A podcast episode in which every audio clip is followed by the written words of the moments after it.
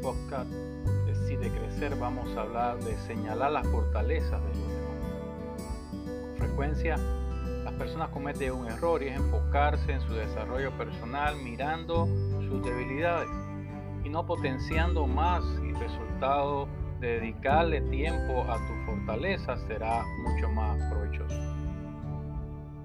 Los puntos fuertes siempre son los que debemos resaltar trabajar para maximizar. De la misma manera, enfocarse en las debilidades de los demás que te rodean no es lo correcto.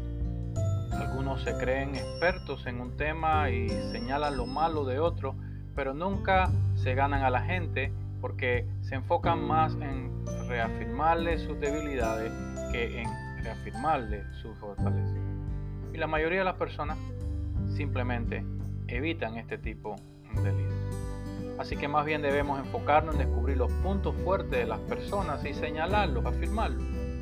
La mayoría de las personas tienen puntos fuertes que raramente utilizan, pero si alguien que está con ellos se lo afirma, esa habilidad en el trabajo, ese conocimiento, esa capacidad general o característica de personalidad u otro atributo, debemos remarcarlo y animarlo.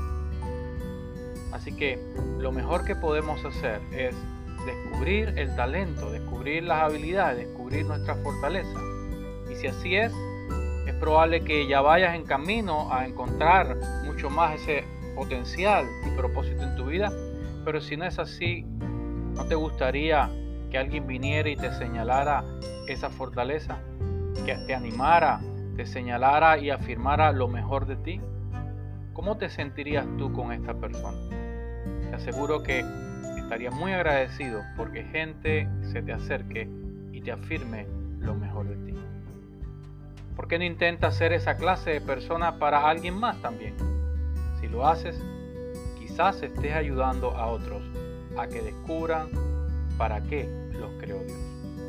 Así que señale hoy una gran fortaleza de otra persona.